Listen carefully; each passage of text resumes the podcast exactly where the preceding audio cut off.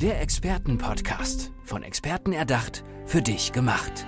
Experten aus nahezu allen Bereichen des Lebens geben wertvolle Tipps, Anregungen und ihr geheimes Know-how weiter. Präzise, klar und direkt anwendbar. Von A wie Affiliate bis Z wie Zeitmanagement. Der Expertenpodcast macht dein Leben leichter. Hallo und herzlich willkommen zu einer neuen Folge unseres Experten-Podcasts. Und der müsste heute eigentlich Expertinnen-Podcast heißen, denn ich habe eine tolle Gästin bei mir, auf die ich mich sehr freue, mit einem starken Thema, äh, das vor allen Dingen die Frauen sehr interessieren wird, denke ich mal. Und zwar habe ich bei mir Monika Liese. Hallo Monika. Hallo. Ich freue mich sehr auf unser Gespräch, Monika. Vor allem deswegen, weil ich auf deiner Webseite ein äh, kleines Zitat gelesen habe, was mir seitdem nicht mehr aus dem Kopf geht. Das fand ich total interessant. Damit steige ich jetzt nämlich auch ein und dann kannst du so ein bisschen über deine Expertise erzählen, ähm, ja, über das, was du so machst und wofür dein Herz brennt. Auf deiner Webseite steht nämlich, die Muttermilch ist ein super Cocktail. Und ich würde gerne von dir wissen, wie ist es denn zu diesem Vergleich gekommen? Ja, gerne. Ich bin Stillspezialistin seit Mitte 21 und ich begleite Frauen ab der Schwangerschaft bis in die Stillzeit, bis zum Abstillen. Ich sag mal auf ihrem Wege ähm, ja, der Elternschaft, Mutterschaft. Und Stillen ist eigentlich ja das Normalste, das Natürlichste auf der Welt. Und Muttermilch ist ja das, was das Kind am ersten bekommt und es ist ideal. Es ist, die meisten wissen ja um die, sag ich mal, die Inhalte der Milch.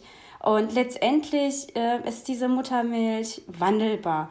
Es ist morgens anders, mittags anders, abends anders. In drei Wochen verändert sich die Milch. Genauso ist es immer noch gut in sechs Monaten. Und ähm, die Muttermilch ist auch so ein bisschen, sage ich mal, auch spezifisch, genau auf die Bedürfnisse des Kindes angepasst.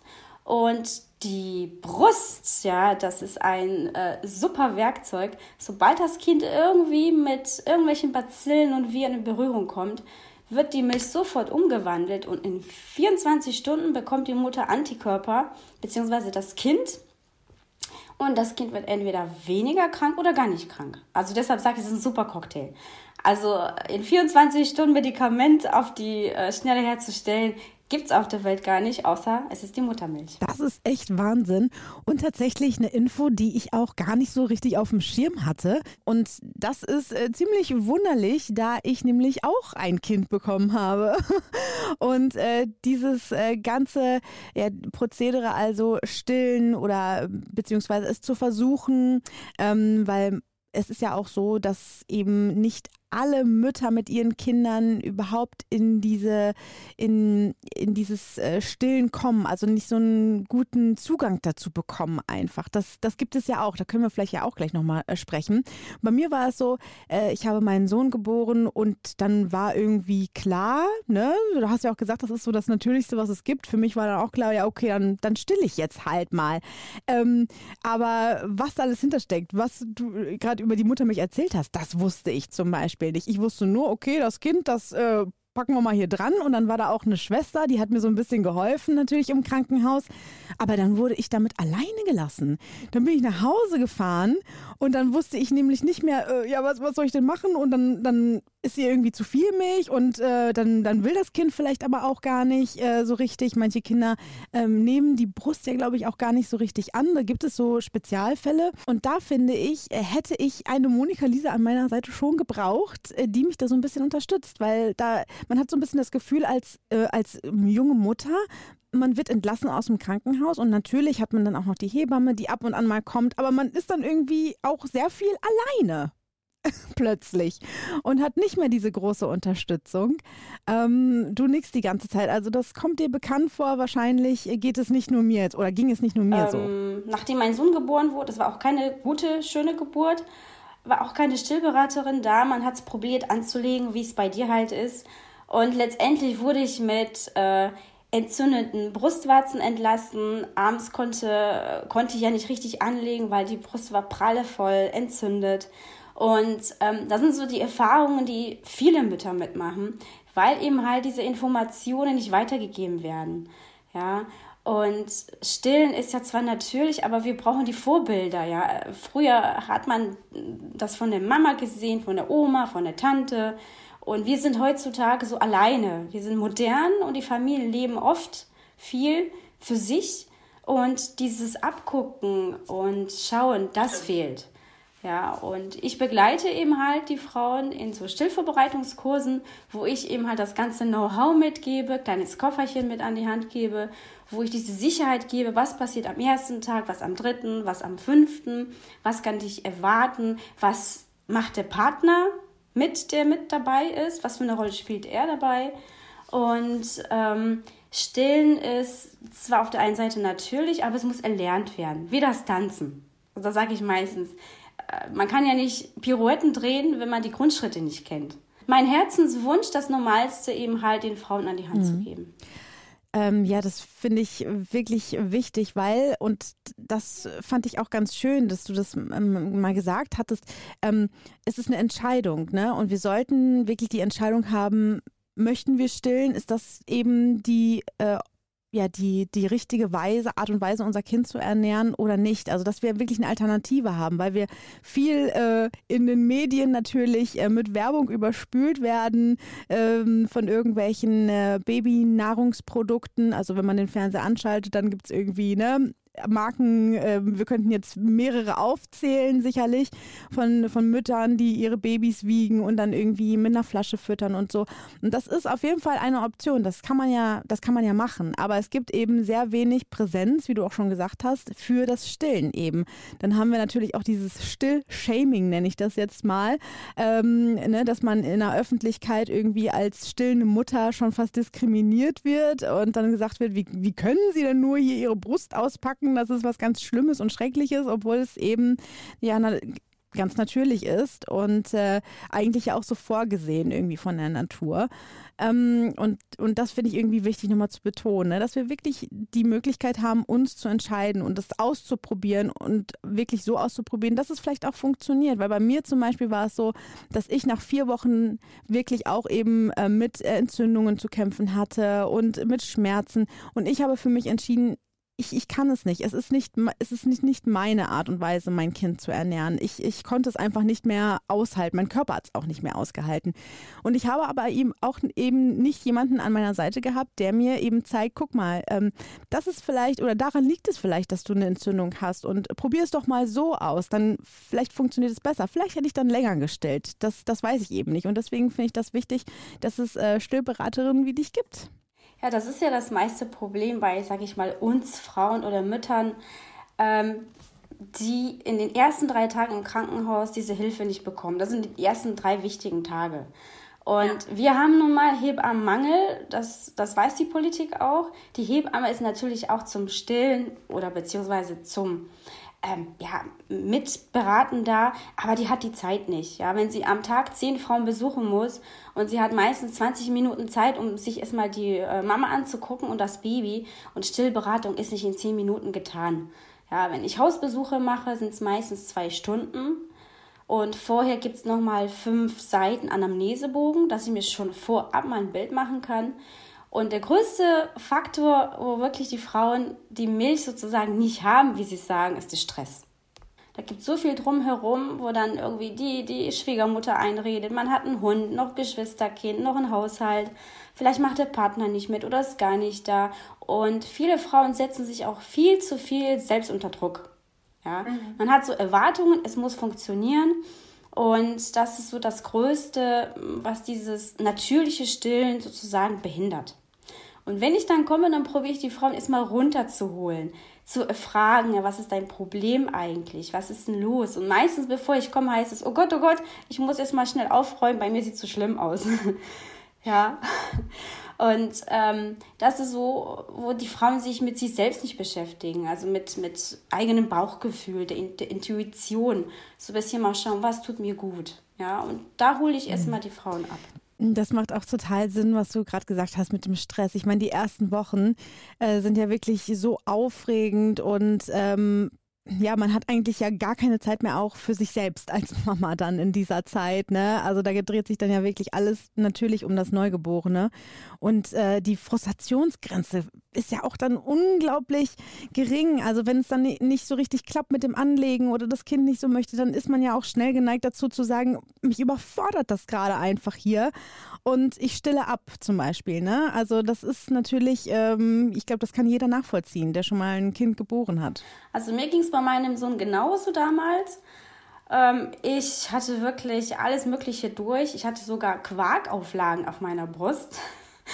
Also vor lauter Milch, ich hatte zu viel Milch und wirklich diese Brustentzündung und diese Quarkauflagen. Ich hatte meine Füße nicht gesehen, ich bin ständig gestolpert.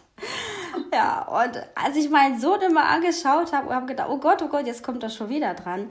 Äh, da sind Schmerzen, das verstehe ich ja auch, selber als Mama. Und ich muss ehrlich sagen, ich bin heute zwar eine Stillspezialistin, Beraterin, aber damals wollte ich echt nach sechs Tagen abstillen, weil ich konnte es nicht mehr aushalten. Und das verstehe ich auch die Frauen dann auch, wenn die keine Hilfe sagen, wo die sagen, egal wie natürlich das ist, egal was ein Supercocktail das ist, ich habe solche Höhlenschmerzen, ich höre auf.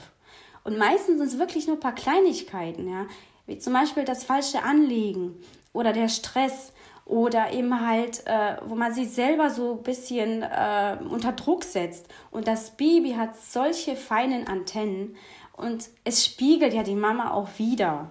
Ja, und wenn die Mama gestresst ist und hibbelig ist, dann ist das Kind genauso. Und schreiende, weinende Babys kann man auch nicht an die Brust anlegen. Das braucht Ruhe, es braucht ein bisschen Geduld, es braucht Zeit. Ja, und ich sage meistens den Müttern, bis ihr ein Stillpaar werdet, das dauert so ungefähr drei bis vier Wochen. Aber dann könnt ihr stillen, bis ihr dann, ja, solange ihr wollt, sage ich mal immer. Ja. ja.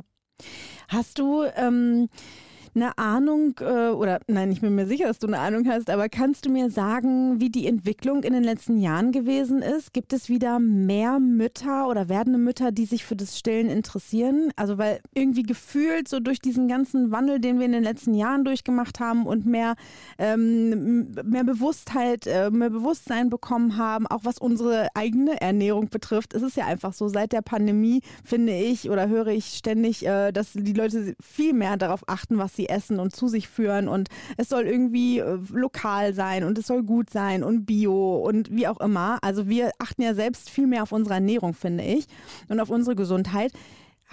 Kann man das auch so ein bisschen äh, wiedererkennen in dem Stillverhalten der Mütter? Also, dass auch viel mehr Mütter jetzt sagen, hm, das mit dem Stillen, das würde ich doch viel lieber mal ausprobieren und das ein bisschen ja, ähm, ernster nehmen sozusagen mit dem Stillen? Also nenne ich einfach mal ein paar Zahlen, damit man so ein bisschen sich damit so beschäftigen kann. Ähm, also 98 Prozent der Frauen können stillen, weil die Mutter Natur es so gegeben hat. Wir haben zwei Brüste.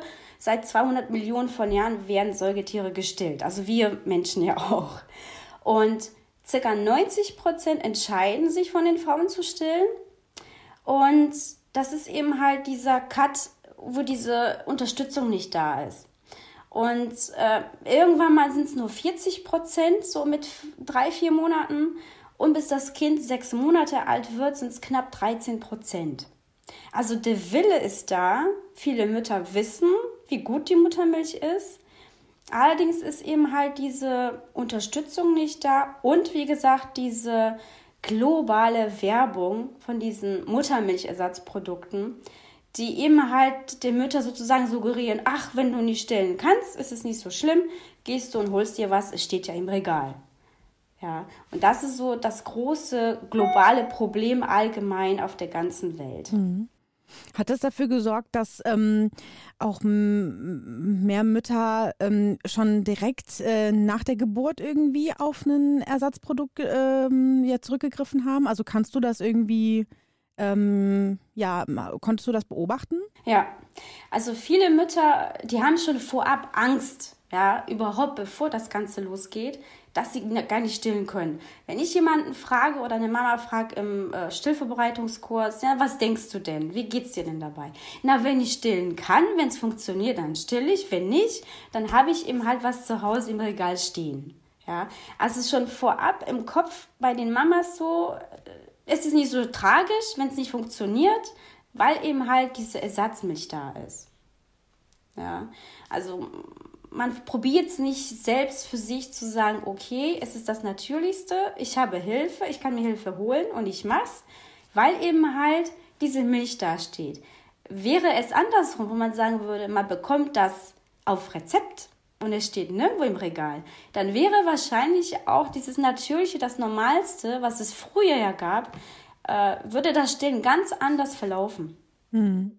Und ähm, wie ist es denn, wenn, äh, wenn es Babys gibt, die, wo man das Gefühl hat, die die wollen nicht so richtig, also, ich, also wollen ist jetzt ein bisschen komisch ausgedrückt, aber es gibt ja so Spezialfälle, ähm, da sind Mütter wirklich ja, verzweifelt, weil sie nicht verstehen, warum das Baby nicht trinken möchte.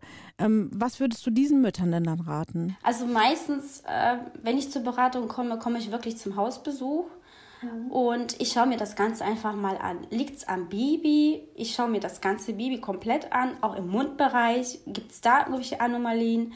Dann schaue ich mir auch die Mutter an. Wie sieht die Brust aus? Es gibt auch Anomalien bei den, sage ich mal, bei den Brüsten.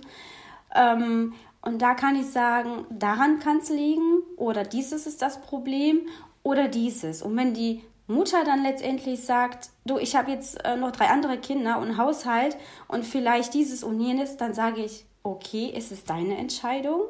Du kannst, wenn du magst, zum Beispiel noch deine Muttermilch abpumpen und dann vielleicht noch zusätzlich mit, mit Flasche versorgen. Allerdings wieder abpumpen, wieder habe ich die Zeit dafür. Ja. Mhm. Ähm, es ist ja nicht so, dass wenn ich als Stillberaterin dahin komme und äh, permanent auf die Mama Druck mache und sage, du musst, du musst, weil es super ist. Ich schaue mir einfach die ganze Situation an, ja. Wie war die Geburt? Wie ist es zu Hause? Kann sie es oder kann sie es nicht? Und die Entscheidung, wie gesagt, liegt bei der Mutter selbst. Und die Ersatzmilch ist eben halt dafür da, dass wenn die Mütter nicht stillen können, eben halt diese Ersatzmilch dafür dann da ist. Das finde ich nochmal ganz schön, dass du das gesagt hast, wirklich, weil ich finde, dass, ähm, dass man das schon auch hervorheben muss, dass es natürlich eine ganz, Sinn, also dass Frauen in diesem Zeitraum sehr sensibel sind einfach, ne? Und dass es da auf gar keinen Fall um irgendwie Druck geht äh, oder irgendwie um Überreden, sondern wirklich, dass da eine ganz professionelle Beratung einfach an ihrer Seite ist, die aufzeigt, das sind deine Optionen, ne? Das, das kannst du machen und entscheiden kann die Frau dann äh, am Ende selber. Aber ich würde jetzt trotzdem gerne noch am Ende dieser Folge einmal nochmal die Muttermilch hochleben lassen. und zwar, ähm, ja, dass du uns noch einmal wirklich äh, erzählst, was die großen Vorteile sind. Am Anfang haben wir schon einmal kurz gehört, äh, was die Muttermilch alles so leisten kann. Aber vielleicht hast du ja noch so ein, zwei ähm, ja, Infos für uns, die ähm, ja zu diesen Entscheidungen einfach so ein bisschen beitragen können und helfen können, unterstützen können, die richtige Entscheidung für sich selbst zu treffen. Ja, ähm, ich sage ja meistens dazu, ähm, dass die Milch sozusagen Vorteile nicht nur fürs Kind hat, sondern für die Mama. Also bei den Kindern ist das so, man hat eine bessere Bindung. Ja, die Milch ist optimal. Sie ist genau temperiert. Du hast die Brust sozusagen, die Milch immer dabei. Ähm, und ähm, es ist auch eine Allergieprophylaxe, eine Grundimmunisierung auch fürs Kind. Und die Kinder haben auch später weniger Probleme mit, äh, mit dem Übergewicht. Viele Kinder sind auch intelligenter. Und es gibt auch wirklich super viele Studien, äh, die man sich auch durchlesen kann in Deutsch. Und ähm, ich kann so viel aufzählen, da würde das wahrscheinlich hier einfach den Rahmen sprengen. Und äh, für die Mütter kann ich auch einfach sagen, ähm, wenn das vielleicht so eins oder zwei Sachen wichtig wären, Krebsvorsorge zum Beispiel ist auch ein Thema. Ähm, das Risiko würde man zum Beispiel senken bei Brustkrebs fast um 4% und bei Eierstockkrebs zum Beispiel 30%. Und das gebe ich meistens den Müttern auch ein bisschen mal mit an die Hand, wo ähm, ich sage, es ist für dich gut, für das Baby gut. Und jeder Tropfen zählt, ob das jetzt wirklich drei Tage sind, ob das sechs Monate sind oder nur ein paar Wochen sind ähm, es gibt immer wieder so kleine Vorteile für die Mütter und alle profitieren davon. Monika Liese, vielen, vielen Dank für dieses äh, richtig tolle Gespräch und dieses wichtige Thema, das du mitgebracht hast. Es war wirklich toll, darüber äh, mit dir zu quatschen. Und ich wünsche dir und all den Frauen und natürlich aber auch ähm, Männern, die du begleitest, ähm, alles, alles Gute. Und ja, damit verabschiede ich mich aus dieser Folge Expertenpodcast. Dankeschön. Bis dahin. Tschüss. Der Expertenpodcast. Von Experten erdacht, für dich gemacht. Wertvolle Tipps, Anregungen und ihr geheimes Know-how. Präzise, klar und direkt anwendbar. Der Expertenpodcast macht dein Leben leichter.